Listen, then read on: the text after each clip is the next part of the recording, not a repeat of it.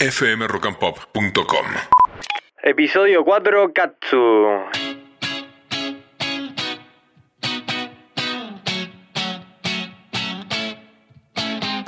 Julieta Emilia Katsuchelli. Pero bueno, ¿Se lo simplificó acaso? se la conoce como la jefa del trap. Nació en 1993 en Fraile Pintado, Jujuy, y es de las más maduras del género. Sí, no es la más grande.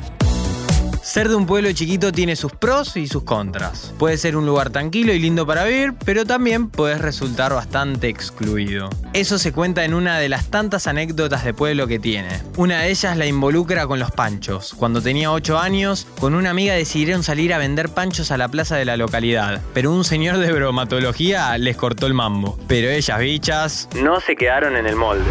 Un día vino un señor grande de, de bromatología y nos dijo que no podíamos hacer eso. Y estábamos las dos y una pepona, una coneja gigante que teníamos que haber tenido nuestro tamaño. Y nada, en, la inocencia que teníamos nos asustamos un montón, entonces nos fuimos. Me imagino que nuestros papás se enojaron con la persona que, que hizo eso, hasta que nos dijeron que, bueno, él nos explicó que no no se podía. Entonces, cuando nosotros dijimos, bueno, está bien, entendemos que no se puede, entonces, ¿qué es lo que debería hacer una persona que quiere vender un pancho en la plaza? Y nos dijeron tener un permiso. Un día nos despertamos temprano, fin de semana, y nos fuimos a la municipalidad que está enfrente de la Plaza Central. Nos fuimos y decimos pedir hablar con el intendente. Y dijimos que, mm, nada, que queríamos hablar con el intendente y queríamos pedirle que nos deje vender panchos en la plaza. Y yo creo que nadie fue capaz de decirnos que no. Entramos a la, a la oficina del intendente, inventó el permiso, ¿entendés? O sea, con tal que fuera su firma y, y me imagino que el pueblo es tan chico que él se debe haber sabido cómo llamaba la atención, entonces nos dio el papel y nos dijo, con este papel nadie las puede sacar de ningún lado. Y nada, y así nos duró tres días más la panchería de la plaza y ya está. Yo me sentí, sentí el poder. En 2016 se trasladó a Buenos Aires con la excusa de estudiar diseño multimedial. Ahí empezó a trabajar en la industria musical de forma más cercana, acompañando como documentalista de giras. Después de quedarse sin trabajo y de una mala experiencia en ese mundo, decidió arrancar de cero con un proyecto más personal y ahí es cuando crea el concepto Casu. En 2017 saca el tema Maldades, pero no fue hasta el año siguiente que se hizo conocida. Su apodo circula fielmente recién cuando participó del hit Loca, Loca Remix. junto a Kea y a Duki. Desde ese momento hasta ahora todo es una escalera hacia la cima. Hasta el día de hoy, Kazu estuvo en eventos con los mejores artistas del momento. Compartió escenario con Justin Bieber en el festival Made in America y cantó junto a los Gardelitos en el Cosquín Rock. Estoy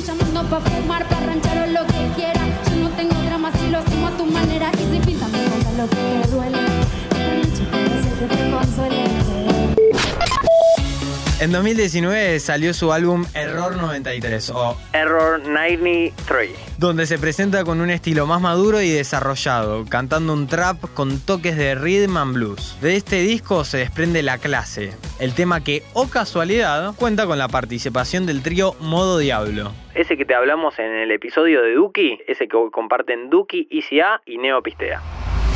A ver, ni que lo ocurre en plaza, así que no te complace.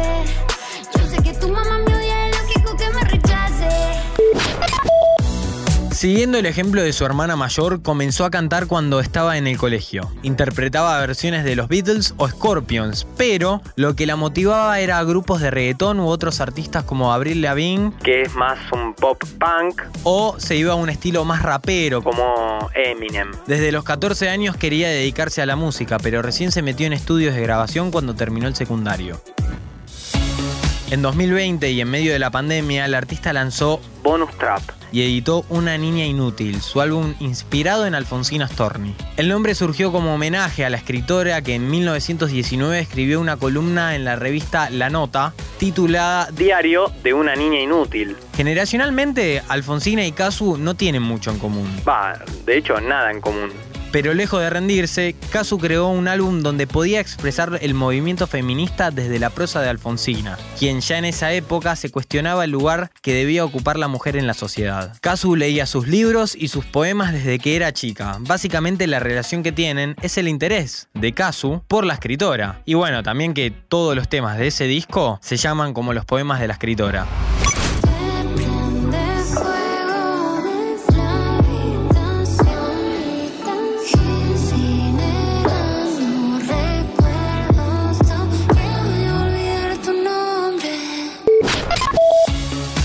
Debería hacerlo, pero también pide disculpas. Le pide disculpas a los intelectuales que creen que la música urbana y la literatura rioplatense no tienen nada que ver. Pero aún así, decide inculcar este tipo de lecturas a los niños y sobre todo a las niñas para que vivan en un mundo más despegado de las imposiciones machistas y sociales en general.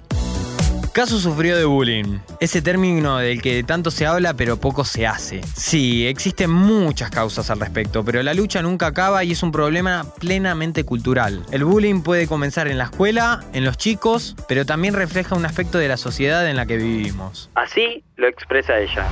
Bueno, en mi caso, estuve mucho tiempo en la cumbia, después me cambié de género, vengo de Jujuy. Y creo que es- pasa por el acento, por ejemplo, me parece como muy ofensivo el. ¿Puedes volver a decir eso que dijiste? Porque tu acento me gusta mucho. O sea, viste cuando tenés un acento, che, a ver, ¿cómo era? Y es como, pero te estoy hablando como un poco de verdad. Y después con respecto a lo físico, nosotros estamos en un lugar donde ser hegemónico es un poco importante. Y creo que el bullying más grave está siempre en el internet, en las redes sociales.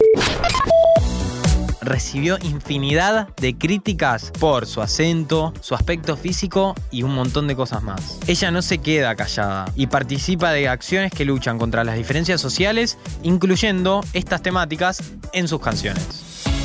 Kazu es una chica súper emprendedora. Siempre se las rebuscó. En muchas ocasiones tuvo piedras en el camino que supo agarrar y con ellas construir un castillo. Por todas esas cosas es que decidió ser distinta al resto. Y mirá si no lo logró, ¿no? Eso que la hace diferente nació, según ella. De la falta de autoestima. ¿Por qué, Kazu? Porque mm, escondí siempre detrás de- de- de- del ser distinto lo que yo no podía hacer, digamos. Yo estaba convencida que no podía cantar bien, no podía ser bonita, no podía ser mejor, entonces elegí ser diferente.